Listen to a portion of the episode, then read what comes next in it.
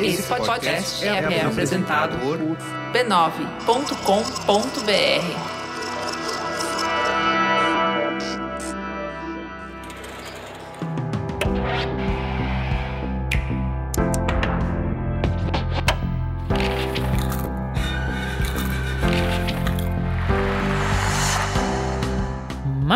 Mamileiros e mamiletes, sejam bem-vindos, bem-vindas e bem-vindes ao nosso espaço de reflexão a partir de produções culturais.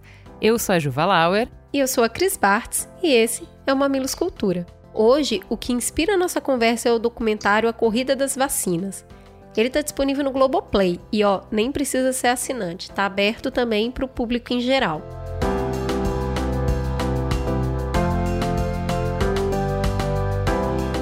Ju, qual é a sinopse? Vamos lá. Em cinco episódios, os bastidores de uma grande conquista da ciência: a criação, em tempo recorde, de vacinas contra a Covid-19. Na Índia, na Rússia, na China, nos Estados Unidos, na Europa e no Brasil. Na série, realizada pelo jornalismo da Globo para o Globoplay, o repórter Álvaro Pereira Júnior narra os bastidores da busca pela vacina e as pesquisas científicas em torno dela. A corrida para salvar vidas, as negociações internacionais e os embates políticos no Brasil e no mundo também são pautas abordadas pela série, assim como a história dos voluntários que aceitaram ser cobaias das vacinas experimentais e de pessoas que ainda seguem confinadas desde o início da quarentena há mais de um ano. E aí, Cris? Primeiro, você gostou desse documentário? Qual foi sua impressão geral? O que, que ele te fez pensar? Menina, como não gostar, né? Na sinopse, você já citou aí Índia, Rússia, China, Estados Unidos, Europa e Brasil. O documentário fez uma volta ao mundo buscando todos os profissionais, todas as pessoas, os personagens envolvidos desde o início da pandemia até os dias atuais. Então, assim, no mínimo, é muito impressionante a qualidade da pesquisa e a dimensão que, que esse programa levou para contar essa história de cabo a rabo. Isso te chamou atenção? Demais, assim, é impressionante como tá muito quente ainda, né? É, é, muito cansativo compreender a história enquanto a história está acontecendo, né? Eu sei que isso é o tema do jornalismo diário, mas é, é o que você falou, a dimensão, a proporção dessa cobertura é sensacional, assim, e não só de ir para os lugares e de acesso às pessoas e de estar, tá, assim, toda vez que eu vejo documentário, eu sempre fico com esse, com esse encantamento de como é que eles estavam nessa reunião, uhum. como é que eles têm esses áudios de bastidor, como é que eles têm. E o jeito didático que eles explicam coisas muito complexas, né? Então, muito infográfico, é, cientistas como a Pasternak, que são pessoas que estão assim bilhões de anos de estudo na nossa frente, mas que conseguem conversar de um jeito que qualquer pessoa entende, né? Muita didática para explicar. Eu achei sensacional. E o Álvaro Pereira Júnior, que é o jornalista que vai ali se dedicar à cobertura do assunto, trazendo toda essa organização de ideias, a seriedade dele, o jeito como ele interage com cada uma das pessoas, porque, vamos lá, né? É muita cultura diferente, tem gente que ele tá presencial, tem gente que ele tá online. Eu imagino a dificuldade, né? A gente passa por isso toda semana de ter uma conversa acolhedora, blá blá blá, com uma pessoa que está à distância. Você imagina quando essa pessoa está em outro país e ela está em outra língua, em outra cultura. Uhum. Então, fazer essa tradução para a tela e trazer isso de um jeito que não fique frio é muito ali é, mérito do Álvaro mesmo. É, eu achei bem interessante as saídas que eles tiveram para esses para as impossibilidades, né? É muito na, na linha do que a Viviane Mosé falou no finalzinho daquele nosso programa, de novo, não sei se eu estou vivendo apenas citando Viviane Mosé. Talvez apenas citando. Mas é, é interessante quando a gente deixa de ver o digital só como obstáculo e começa a, a buscar alternativas para fazer ser significativo também. Então, eu achei bem legal, né? Como é que faz para entrar essas entrevistas e não ficar só a carinha das pessoas no na tela para ter alguma conversa. Então, como é que eles simulam essa conversa usando a tela e o cara no estúdio conversando com a tela? E são várias. Eles tentam em cada episódio usar alguma técnica diferente. Aquela cena do jornalista caminhando é, em Wuhan que como ele não poderia estar tá caminhando em um É. RAM, mas levar as pessoas para dentro da história, então ele tá caminhando numa esteira, e eu achei legal assumir isso na produção. É, ele tá caminhando É. numa esteira e aí vai, vai se montando o cenário em volta e no final fica muito fluido aquilo. É legal. muito difícil pensar cada cena nos dias de hoje, onde a gente não pode estar necessariamente num lugar que precisa para contar a melhor história. Então isso me chamou muita atenção. Essa, essa cena em especial da reconstrução do cara tem- caminhando em Wuhan é bem, é bem incrível. É, mas mesmo pra entrevista, né, que é, é o meu chororô eh, eterno desde que começou as gravações presenciais, do quanto a gente perde do olho no olho, né? Então, assim, eles queriam entrevistar uma senhora de 100 anos e acompanhar essa quarentena prolongada dela. Só que como que vai fazer isso? Você não pode estar presente na casa dela. Como estar presente sem estar presente? Então a saída que eles fizeram da galera ficar no, no corredor do apartamento dela e ela deixar a porta aberta, eles colocarem o microfone lá e tentar. Sabe? Essas coisas que assim. Tá bom, a gente entendeu. Acho que até deixar transparente a dificuldade conta também do nosso tempo, do Sim. que a gente está vivendo, né? É, eu acho que é um produto jornalístico para ser consumido daqui a muitos anos, para a gente relembrar, né? Porque a gente esquece fácil. Mas é um perrengue mesmo e buscar essas novas saídas. Dentro desse tema ainda, o que eu achei interessante é, é o estado da arte de como contar uma história, né? Então, assim, a gente falou aqui de vários recursos, de ser muito didático, de explicar, de dar contexto, de trazer recortes humanos, de embalar essa informação de um jeito que faz sentido, que provoca sensações, que provoca emoções, né? Eh, que engaja a audiência e tal. E como é difícil a gente viver num mundo em que a gente convive ao mesmo tempo com vários universos paralelos coexistindo, né? A gente tem ao mesmo tempo esse estado da arte da informação e o estado da arte da desinformação, Exato. porque eh, antes de, de, de gravar aqui com a Cris, eu estava ouvindo eh, o depoimento na CPI da capitã, entre aspas, capitã cloroquina, né? E, cara, assim, a mesma pessoa que assiste esse documentário e que sai, assim, informado e entendendo e enriquecido de informação, vai ter que conversar no dia a dia, vai conviver com pessoas que estão em toda a escala de informação e desinformação possível no universo, né? É muito difícil não enlouquecer, não é, Cris? Eu acho que é um estado meio de delírio, né? É um, eu acho que a gente está vivendo uma época meio de delírio coletivo, porque não tem como, em algum momento, você mesmo olha e fala: gente, será que eu que tô ficando maluca?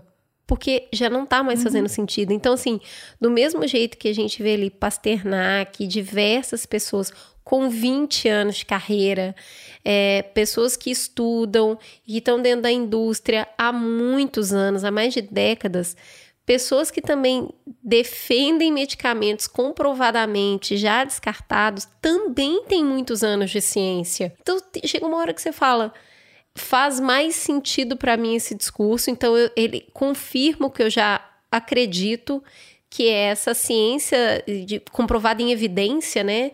A, a medicina praticada em cima das evidências, então eu já acredito nisso. Então, quando eu vejo o documentário das vacinas, me dá aquele alívio, né?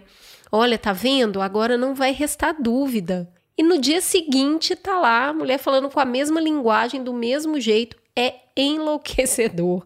Como que a gente faz, Juliana, para lidar nesse mundo que causa assombro e curiosidade, né? Porque dá vontade de ouvir falar assim, não, eu quero ver até onde isso vai.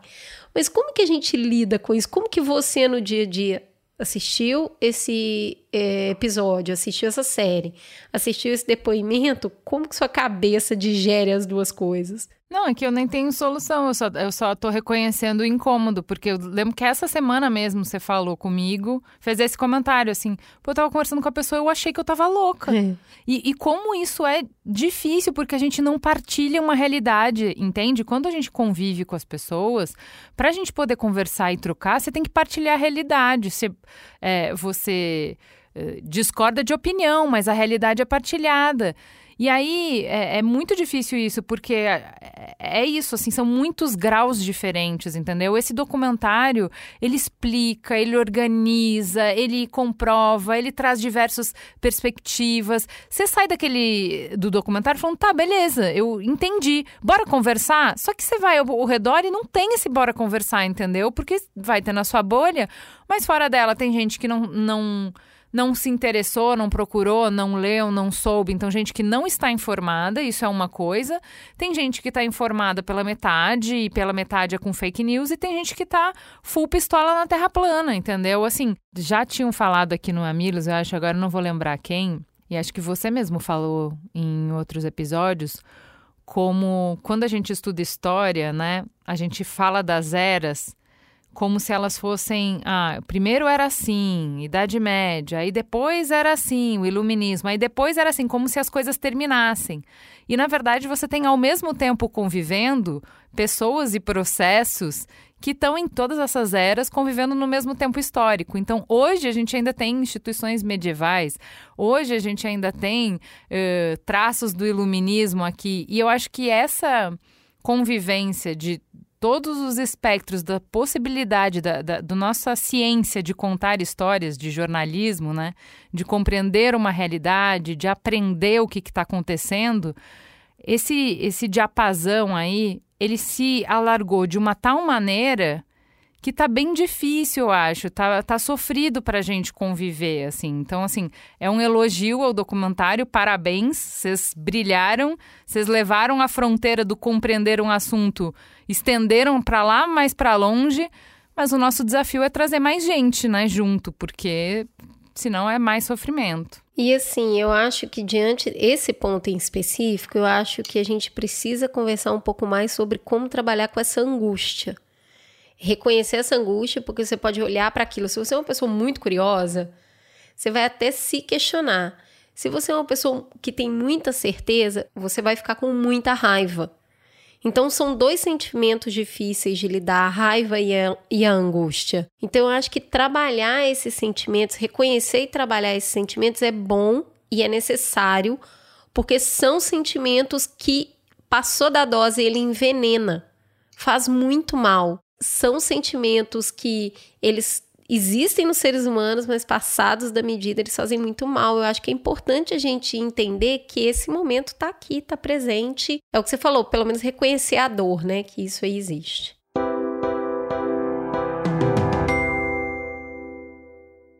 E um outro ponto que está muito relacionado com isso é que eu tenho também questionado, pensado também sem chegar em nenhuma resposta Uh, a gente conversa sobre isso há um tempo, mas atualmente está bem. Acho que está todo mundo meio que perguntando, né? Como que a gente consome notícia, né? É, é esse questionamento sobre a nossa dieta de informação, porque no último Mamilos, a Natuza Neri falou de como a gente está saturado de informação e isso nos deixa mais frágeis, né?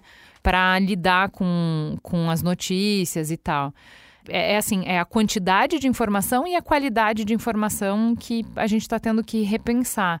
Então, como é que a gente precisa acompanhar os temas que a gente entende que são muito importantes, como, por exemplo, vacinação, né? Como, por exemplo, como lidar com a pandemia. A gente precisa tomar escolhas, para tomar escolhas a gente precisa estar tá informado. Eu preciso acompanhar todos os dias, toda semana, todos os canais, quanto que é o suficiente? Quando que é o suficiente? O que, que é bom, né? Quais são as fontes boas? Eu tenho me questionado muito sobre os grupos de WhatsApp que a gente tem, sabe? Entre as pessoas que são ultra uhum. bem informadas. Então, assim, se morreu, um minuto depois já tá todo mundo sabendo, e se você passou uma hora não sabe, é você que tá desinformado. E esses grupos, assim, num momento que a gente já tá inflamado, o volume de notícia que vem, e olha, a gente partilha muita coisa ruim, mas muita. Porque a gente está trabalhando nessa dinâmica dessa ansiedade de agora vai estourar a corda agora vai estourar. Então, é sequências de absurdos. E quem posta o absurdo maior, indigna e movimenta mais afetos naquele grupo é o que está mais informado, entendeu? E aí, é assim, é muito adoecedor isso, sabe? Eu acho que a gente nunca está informado o suficiente e eu acho que a gente fica cada vez mais inflamado e exausto. Exausto. Passar meio período no Twitter é exaustivo. É, é show de indignação e de coisa muito ruim. Mas, claro, você não quer ficar alienada. Então, dosar essa informação. Eu, o Charlot fez uma, um comentário tão legal no Twitter outro dia sobre isso, falando justamente como que, enquanto jornalista, como que ele faz essa dieta de informação. O primeiro é não participar dos grupos, né? Ou entrar naquele grupo ler uma vez por dia. E segundo é, se o assunto é importante, vai passar na timeline dele algumas vezes. Aí ele abre três artigos de credibilidade. Então, ó, se tal pessoa, tal pessoa está citando, isso pode ser interessante. Abre três artigos interessantes, lê e depois fecha. Porque nada depois daquilo vai trazer informação nova é num período bom. X de tempo, sabe? Não vai ter informação nova. Vai ser mais do mesmo, com opiniões. E aí você vai colocando camada de verniz em cima disso. Eu acho fundamental. Quando a gente olha um produto bem acabado e bem organizado, igual essa série da Corrida das Vacinas, eu acho que é fundamental a gente se questionar como é que a gente está fazendo para ficar informado. Perfeito. Olha, encerramos aqui super recomendando. Assistam a série, comentem com amigos. Quanto mais vocês comentarem da série, maior a chance do seu círculo assistir, poder conversar com você sobre isso. A gente tem mesmo que espalhar, espalhar a palavra. Conteúdo bom, a gente vive reclamando de conteúdo ruim. Fala do que é bom, né? É isso. Então, assim, assiste aí, depois vamos trocar uma ideia, tá bem organizado. Não precisa concordar com tudo, mas eu acho que eu queria encerrar falando disso, né? É muita gente, sabe? O documentário vai falar com centenas de pessoas e não deixa de chamar atenção isso. Tem muitas pessoas envolvidas nesse processo, gente muito séria e muitas histórias por trás das pessoas que estão dedicando a vida delas a encontrar a cura da Covid é gente cuidando de gente, sabe? Tem gente destruindo, mas tem muita gente dedicando a vida a cuidar, gente que tá exausta, inclusive. Porque não tá indo para casa, porque tá trabalhando demais, mas tá ali na missão de a gente vai resolver essa treta. Então tem lado bom e tem lado ruim. É, e é muito emocionante, né? É interessante como a gente consegue se emocionar com uma história que a gente já conhece. Exato, tem toda razão. É isso então, Juliana. Temos uma Escultura? Temos uma Escultura. Fica a gostosa sensação de mais um programa no ar. Até semana que vem, gente. Um beijo. Até semana que vem.